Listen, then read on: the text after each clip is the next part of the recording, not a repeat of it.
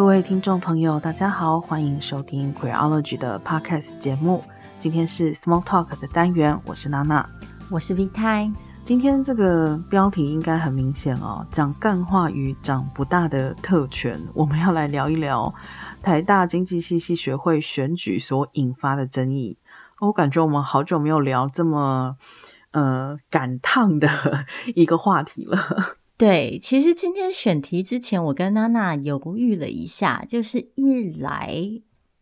目前关于这件事情的讨论其实已经蛮多了，然后我也可以想象大家可能也都觉得有点资讯爆炸，所以嗯，要不要在这个时候赶这个热闹，我们其实也是有一点点犹豫。但是另外一方面，嗯，最后还是选了这个题目，还是因为这起事件，我觉得其实。嗯，综合了很多面向的问题，甚至可以说是我们好一阵子以来遇到的很多问题的一个综合的呈现。而且不只是事件本身，还有包括后来事件发生之后，我们围绕着这起事件所进行的讨论，其实涉及的非常非常的多的面向。对，所以就还是想说，在这个时间点，把事情稍微的梳理一下。其实这个事情发生的时候，我个人感到最震惊的一个点，嗯，倒不是说啊这些话有多歧视，或者说是多偏颇之类的，而是哈，怎么又是台大？哈，怎么又是台大的校内选举？哈，怎么又是以政见的形式？呃，就是最近大家在政见里搞事，这是什么样子的流行行为吗？我大概可以想象，就是政见确实是一个，嗯。最靠近公领域，但是又没有这么明目张胆的表现形式吧？我猜，对。但嗯，其实这次事件发生之后，很多人会很惊讶，说：“诶，怎么台大的学生也会说这些话，做这些事情？”但其实我觉得这反而是对我来说最不意外的一点呢。我其实觉得很多时候，我们之前也不断的提过嘛。失言其实是一种特权，就是失言这件事情，它可以在很多情境下发生。有些时候是你真的不知道，有些时候是你知道，但是你没有那么在乎；有些时候是你知道，但是你也觉得后果不会那么严重；有些时候是不知道，你也不想知道，你也不需要知道。几乎在所有的这样子的情境底下，那个不知道其实。都有可以去讨论的空间。讲白一点，就是有些人可以不熟悉这个世界上某些的规则跟礼仪，但是他其实不熟悉，他还是过得可以过得好好的，因为他处在一个相对优势的位置之上，然后他不会因为这些不知道而受到损害。就是大家也可以想象嘛，很多时候其实弱势才是最需要知道知识的人。因为他们必须要用这些知识去捍卫自己的权利，去保护自己。但相对的，如果你是一个手中有权力的人，要么你身边已经有很多人帮你处理这件事情了，要么这个不知道不太会影响到你的嗯优势位置。我觉得这件事情，或者说一而再再而三的由就是所谓的名校学生展现出来这些。带有歧视意味的语言，对我来说就是一个特权的展现。当然，大家可能会想说：“哎，他们不过才是学生，他们哪有什么特权？”但我所谓的这个特权，是指你的背景、你的嗯，跟你周遭相关的所有的社经地位，把你带到了一个什么样的社会位置，然后这个社会位置赋予了你什么样子的资源，比如说让你知道，嗯。你要怎么说干话，大家才会特别注意你，或者是说你其实很知道这个社会上的规则是怎么行进的，所以你才有办法去讽刺那个规则。然后你也知道这些规则其实并并没有，就是不会伤害到你。你知道这些你说出来的这些话，你可以伤害到的是谁？我觉得这些知识打刮胡哈。其实都是一种特定位置之下产生的一个，嗯，我们讲资本好了。其实我的我的思考逻辑可能在这边会更直接粗暴一点，就是像刚刚 Vita 所提到，谁有失言的权利，或者说失言的自由，一定会有人觉得是说，啊，这个怎么就扯到特权了？可是我觉得在日常生活中，你去想一下，你大概就可以理解这个是怎么培养起来的。通常也就是因为你处在一个比较无权无势的位置，所以今天当你失言的时候，你身边马上就会有人纠正你。会有比你有权有势的人来纠正你，所以这是一个学习的过程。当你不断的被人纠正的时候，你其实就渐渐失去了你发言的能力，失去了你的话语权。特别是当当你觉得这个社会就是都在觉得你不应该说话的时候，那这个情况基本上就是只发生在所谓相对弱势者的身上。相对有权势的人，就不太会受到这样子的一个，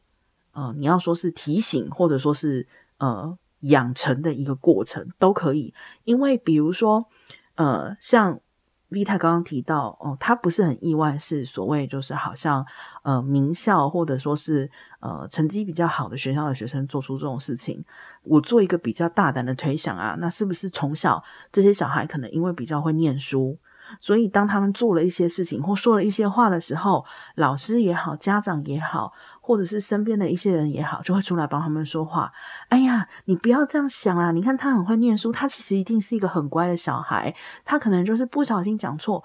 那这种维护，其实也就是渐渐的去巩固了他们说错话的权利。问题其实其实就是在于，就是说呢，嗯。这个权利的位阶，嗯，它跟我们现在既有的这种就是所谓强势跟弱势的位阶，几乎就是完全重叠的。那我觉得这也是为什么政治正确是一件重要的事情的原因。因为如果在这种情况之下，再没有政治正确出来去说，哎，这样是不行的哦。有权的人不能够这样子去讲话哦。那这个循环，或说这个权力的结构，是绝对不可能被打破，或者说是绝对不可能被平衡的。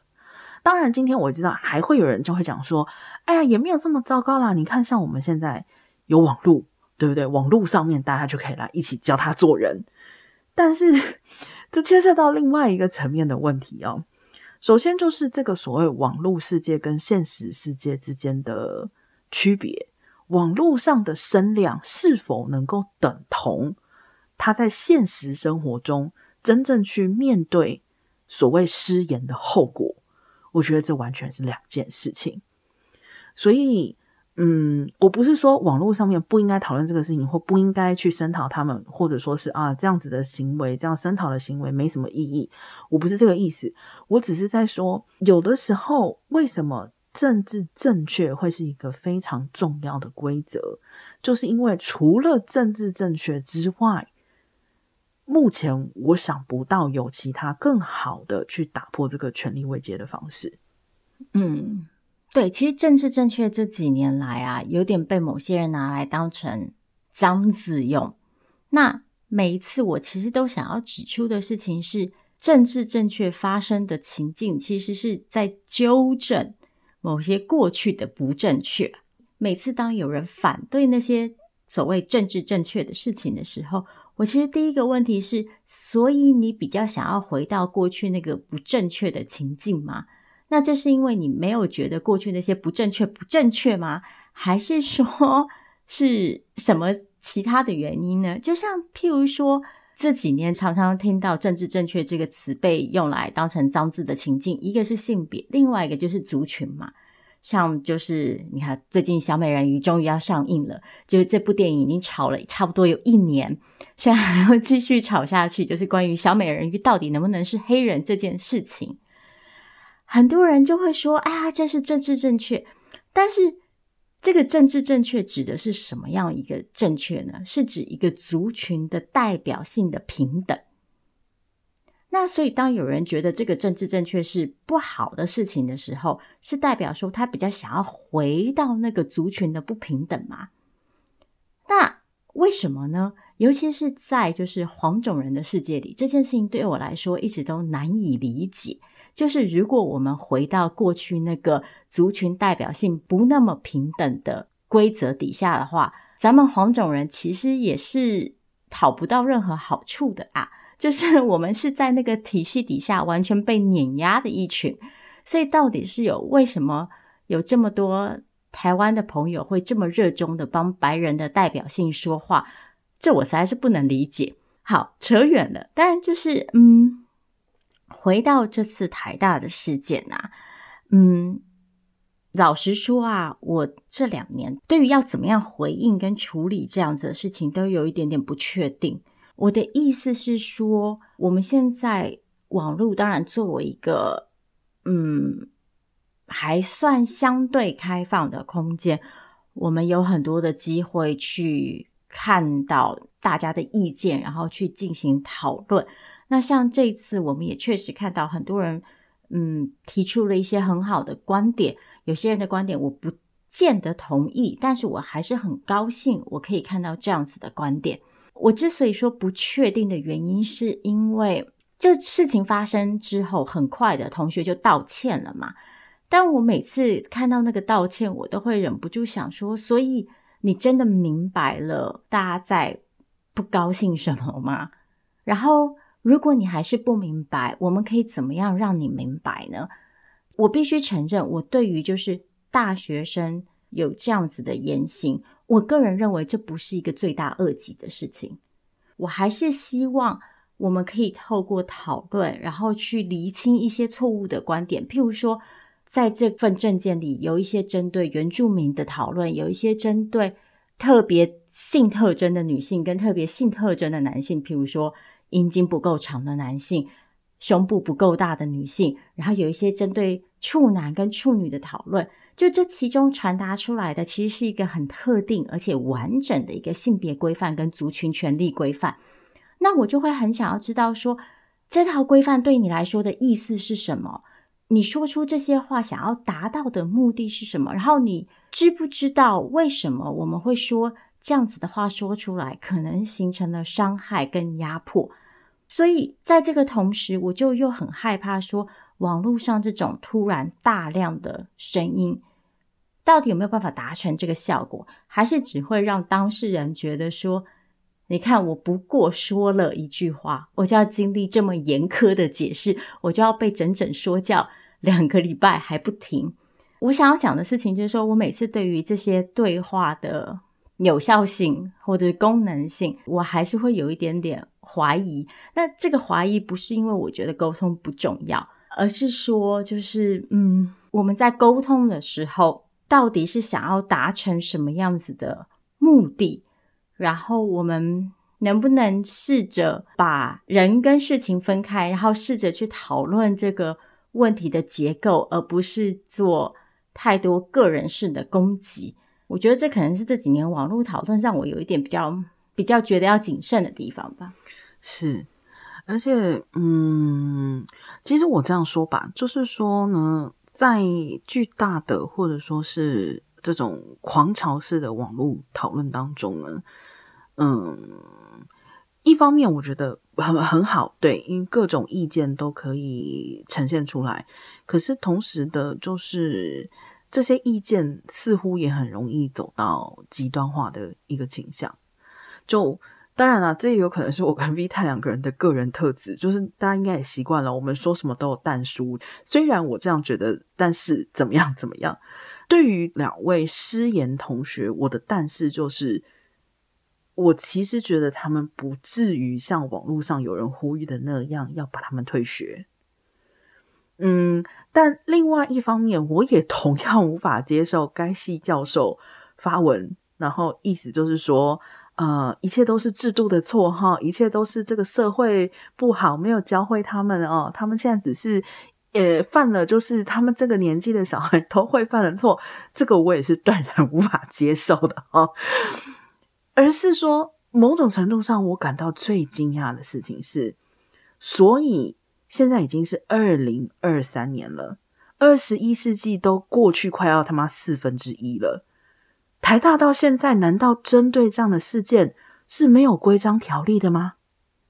没有吗？真的吗？学生手册里面没有这一条吗？所以，我们台湾的学生手册规范你的服仪，规范你的行为举止，甚至搞不好规范你不可以在路上乱丢垃圾，然后要扶老太太过马路，但是没有规范你不可以讲歧视性的话语。你不是在跟我开玩笑吧？我觉得这个的荒谬程度跟直接无限上纲到说啊，这两个人没有错啦，哈，都是社会的错，或者是无限上纲到说就是该死，他们现在就要退学。我觉得荒谬程度都是一样荒谬的。一方面来说，这个事情其实在过去这一个礼拜，它不断的在发酵的同时，我觉得我一直有一点点坐立难安。我觉得这个事件在我这里是，我变成不断的要问我自己，为什么？为什么到了二零二三年，我们还在处理这样子的事情？就是当你觉得台湾都已经选出了女性的总统，当你觉得台湾的政府都已经对原住民道歉了。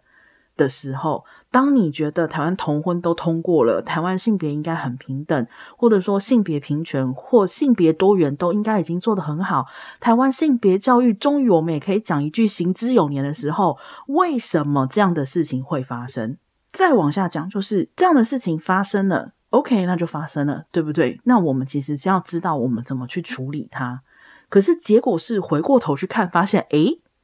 没有人知道怎么处理它。甚至于连规章制度都还没有，那我觉得这就很夸张喽。因为这就表示，在过去这很长的一段时间以来，我们谈的这些所谓的平等，所谓的我们已经不歧视了，其实都是空话。一定会有人觉得说，为什么没有制度就是空话？那就是因为这些事情从来没有落实过啊。当我们说这个社会不应该有歧视的时候，却没有相应的制度去落实这件事情。那这不就是一句空话吗？这不就是代表着任何人都还是可以随意的讲歧视的话语，然后不需要面对任何的后果吗？其实，关于就是为什么二零二三年了，我们还在讨论这些事情，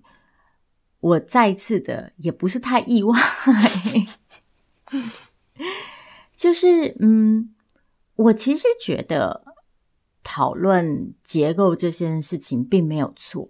第一个是很明显的，这些学生每天举目所及都是范例嘛。我们其实，在很多更重要的人物、更日常的情境当中，都是不断的在面对这些根据特定性别规范跟权力位阶下的一些一些指令，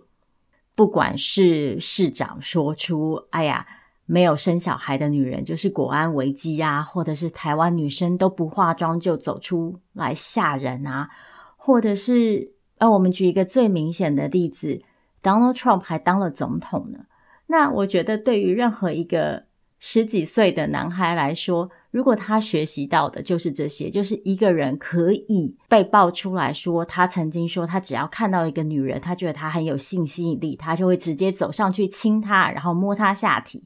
然后这个人被爆出来之后，他就说：“啊，那就不过就是更衣室男生之间的干话嘛。”然后他就选上总统了，而且还是美国总统。我觉得这个这个世界已经很清楚的为他们展示了我们现在遵从的一个权力地位、一个秩序是什么样子的。那我觉得他们学到的这些事情也不是很意外的。但是我觉得这里有一个很重要的下一条的但书就是。那这个学习的差异为什么会有性别上的不同？就我完全同意，就是说，哎呀，这些男同学可能就是还没有机会学到。但是我每一次听到这句话的时候，我的下一个问题是：那我请问女同学们是怎么学到的？如果说我们都假设，哎，我们的学校性别教育不够，我们的社会就是这样子，那我们要去怎么去解释说，在讲干话这件事情上，讲干话打个刮胡哈，讲干话这件事情上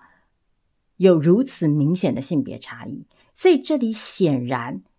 影响因素就不只是社会教育的有无嘛，这里的社会教育显然是有性别上的针对性的。讲白一点，像我们刚刚前面娜娜讲到的，规则很多时候，若是必须先学习，因为你如果不学习那个规则，你就会被更有权有势的人指出来说：“哎，你这里做错了。”所以，其实，在女孩子长大的过程当中，我们被提醒了、教训了太多太多太多次，就是这是这个社会的规则，你赶快记下来，不然你如果不记下来的话，以后倒霉的是你。所以在成长的过程当中，女性被给予了，讲给予是非常就是好听的话哈。女性被给予了各式各样的机会去提早学习这件事情，但是这个提早并不是一个善意的机会，而是一个几乎可以说是自保的一个嗯机制。再往下继续说，就是。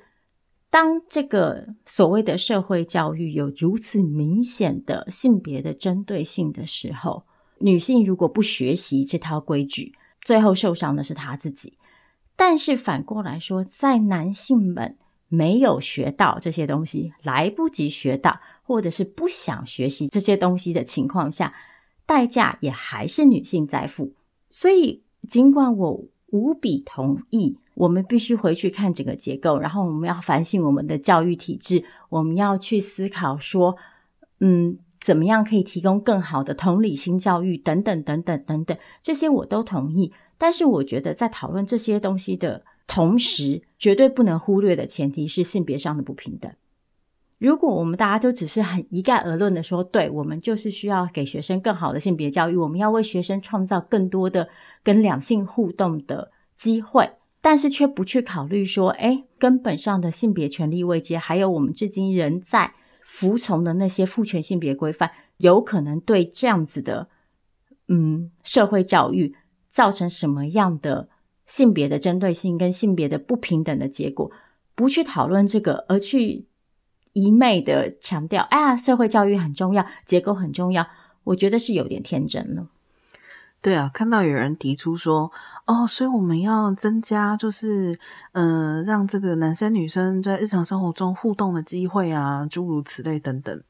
这个是认为，就是让大家处在同一个空间里面，就会自然学会不歧视嘛？这很明显有点太天方夜谭了吧？台湾人现在跟新住民在同一个岛上相处了这么久，跟原住民的朋友在同一个岛上相处了这么久。我们有跟他们有比较多的互动吗？我们有因为跟他们处在同一座岛上，在同一个空间里面，就变得不会去歧视他们吗？没有嘛，这个不是说哦，就是让他们男女混校这个事情就解决了。更有可能会发生的问题是什么？更有可能会发生的问题是在一个恶性的、恶劣的强调某种。恶质的阳刚气质的地方，你把女生丢进去的结局是什么？那就是会有更多的女生受害。最好的例子是哪里呢？就是美国的军队。美国的军队在表面上面当然是非常的开放、非常的平等，高举的就是哦，我们现在就是容纳女性也是一起来参军啊，我们都是良好的美国公民，我们都来为美国就是做奉献，如何如何。美国女兵，不要说女兵，甚至女性军官在军队里遭到强奸的比例，简直是高到你没有办法相信，高到美国国防部脸上无光。那美国没有高举自由、平等、不歧视，然后性别平等、多元的大旗吗？有啊，有用吗？没有用啊。还是回到我们刚刚说的，就说，其实这些事情呢，不管结构或者说是个人，其实。都应该去讨论，都有值得被讨论的地方。可是，确实现在看网络上的言论，有时候会让人真的是有一点点心惊胆战。就是一不小心，这个言论就会严重的向某一边去倾斜。这种倾斜，其实严格意义上面来讲，对于不要说事件本身了，甚至于就是说对长久的相关议题的发展。我想，真的都不是一个正面的情况。其实，我觉得这次事件算是给了大家一个颇好的检视机会，就是我们这一路以来到底是怎么样看待这些问题的。然后，如果大家注意到一个趋势的话，就是每一次这类事件发生的时候，总是是有一些理由可以帮这些人缓颊。譬如说，市长可能就是一时失言，他只是你知道雅斯伯格或心直口快之类的；总统候选人只是 say what he thinks，就他只是就是有口无心，想到什么说什么；或者是脱口秀演员是，哎呀，这就是。冒犯的艺术，你们不懂。然后到了大学生呢，可能就是啊，他们还年轻。凯特曼恩有一个理论叫做同理他心，那这个词的意思是说，我们会根据社会上的性别权利位阶，然后给予男性更多的同理心，更多的倾听，更多的谅解，在他们犯错的时候，为他们寻找借口，进而去原谅他们。那另一方面呢，学者 David Graber 他有提出了另外一个概念，叫做单向的想象结构。就他的意思就是说，在一个权力不平等的环境里呢，我们会倾向于去教导自己用那个掌权人的视角去看待世界，去解释问题。所以，譬如说，假设在一个性别不平等的环境里，女性就会想说，她要试着去理解男性在想什么。看见了什么？为什么会这样理解事情？那这样子的结果就会是我们一直用那个掌权人的视角去看待问题，最后弱势的需求跟弱势的经验就会被忽视。所以这也是为什么我会觉得说，我们现在在网络上这些讨论其实都是非常非常有意义的，就是我们必须让更多的视角被看见。不过。这些事情其实就是讲起来哦，我觉得很多时候，嗯，在比较具有性别意识的伙伴之间啊，最主要的感受其实还是感到感到沮丧、感到失望。就是 性别运动真的是，我都已经不好意思说，就是什么三天打鱼两天晒网，或者是你知道前进三步后退一步了。就是 很多时候，你真的是忍不住会想要怀疑说。有吗？我们真的在前进吗？我们真的有在朝自己想要的目标呃去走吗？可能很多人也会想要知道说，就是我们可以怎么办？这件事情其实也是蛮奇妙的啦，有一点点呼应到我们在那个周年直播的时候，有朋友的提问跟我们的一个回答。首先，其实就是呢，这些事情真的不能够一笑置之。从这个角度来看的话，这几年真的已经好很多了。从以前你可能觉得全世界只有我一个人在在乎这件事情，到现在至少你觉得，诶，好像在乎的人有增加。嗯，为什么说不能够呃轻拿轻放这些事情？其实也就是因为这些事情在某个程度上面来讲，有讨论、有关注，永远都好过于没有讨论、没有关注。但是，也像我们在直播之中提到的，这个还是有一个很重要的前提，就是我们还是要先关照自己的身心啦。有一些时候，如果这些话题真的让你感到很沮丧、很失望、很难过的时候，那或许至少这一次就先休息，以后再去投入。嗯，另外一方面来说的话呢，过去来说，其实在这一类话题，我觉得一直都有一种。我称为反动力量，就是 PTT 的经典名言嘛，跟乡民认真你就输了 啊！我其实真的是很不喜欢这句话，但是呃，没办法，在某个时候，我们真的就是必须要去做那个认真的傻子，即使大家都笑你认真，即使大家都笑你傻，但这些话题是真的需要认真的去讨论，即使我们今天一时半刻讨论不出结果。但是有讨论，还是那句话，总是好过没有讨论。关于怎么办这件事情，在回答这个问题之前，我想再提出的一点是，这次在台大经济系的这个政见啊，有两件事情还蛮有趣的。就是第一件事情是，我听到好几个朋友说，他们没想到这件事情会引发这么激烈的反应，因为说真的。其中某些言论的程度和另外一些名人所说出来的言论，其实差不多，甚至没有那么严重。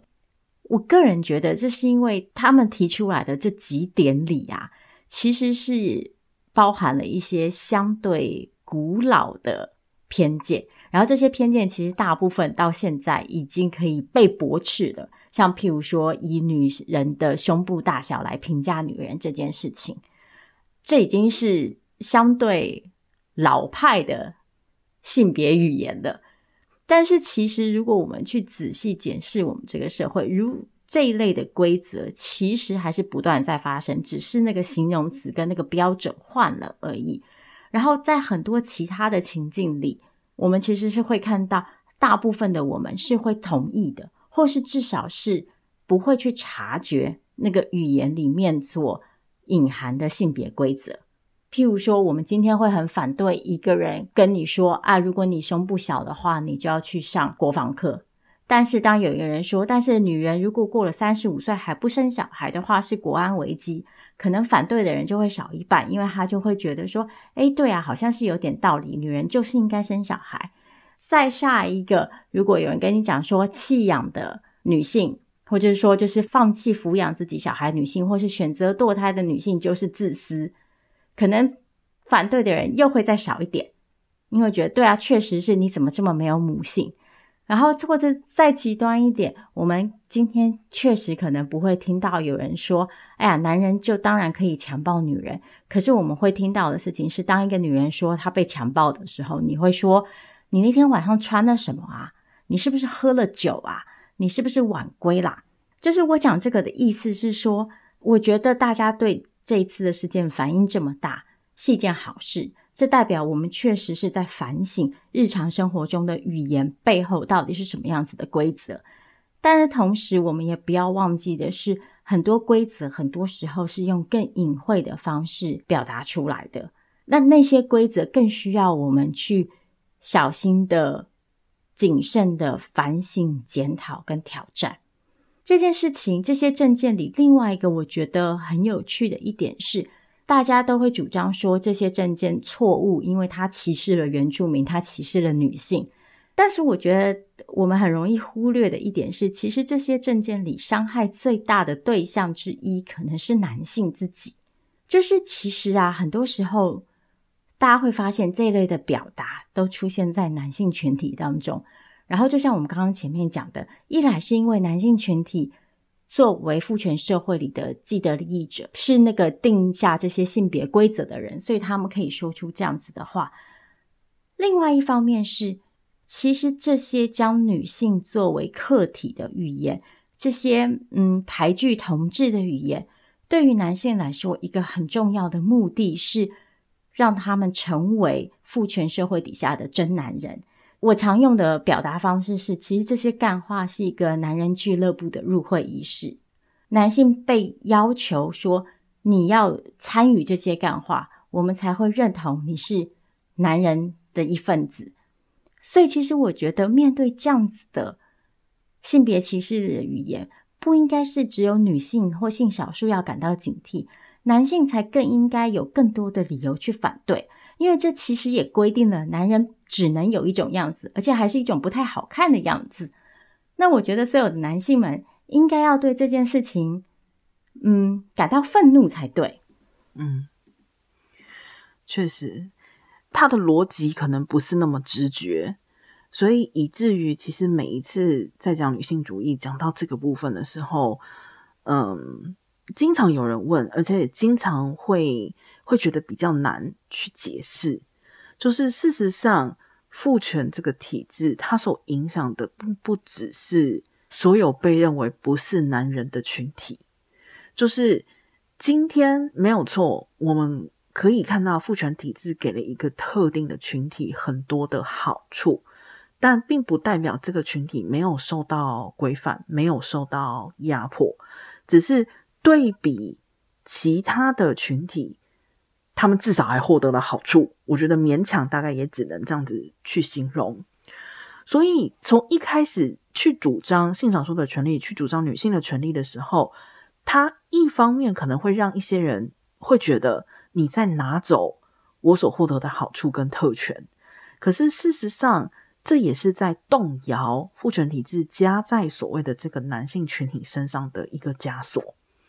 就是经常其实会有男性的朋友也会来问我啊，比如说我交往的对象，我交往的女朋友，她就是期待我是那个赚钱养家、买房买车的人，但我不想要扮演这个角色，我要怎么办？我通常会第一个跟他讲说，哦，那你们可能不合适，你们要先考虑分手。然后第二个就是，那你可能要考虑，你要就是支持女性主义，支持你身边的女性朋友的平权上面，你需要去再多做一些事情。之前好几年前啊，艾玛华森曾经在联合国发表过一篇演说，呃，基本上就是在呼吁，就是男性要加入到性别平权的运动里面来。那我们也知道啦，艾玛华森就是这这这么多年来就被批评为 基本上就是说啊，还是很主流的女性主义者，诸如此类等等啊，甚至有很多人认为这篇演说是呃，比如说是流于表面，流于呼告，然后或者是说好像没讲出一个所以然来。可是某一个程度上面来讲，我觉得这真的是一件很关键的事情，因为你能够想象吗？就是。一件影响全世界所有人口的事情，但只有这世界上面一半的人口，可能都不到一半哈，在认为说我们要来为了这件事情来努力，这个当然就会让人觉得就是前路漫漫嘛。那另外一方面也是在于是说，嗯，如何让现有的既有的所谓的特权阶级去认识到。拿的不是特权，你拿的是裹了糖衣的毒药，其实也是一件困难的事情。这个困难的事情，我坦白说，只可能从男性同才之中去打破，只可能在男性同才之间去去说明、去分享他们所看到的、他们所经验的、所遭遇的。才有可能去改变这些既有特权阶级的想法。当然，其实讲到这件事情，我也是很伤心的，因为我讲实在话，就是几乎你会去意识到，你拿的不是特权，拿的是毒药的时候，都是要经历一些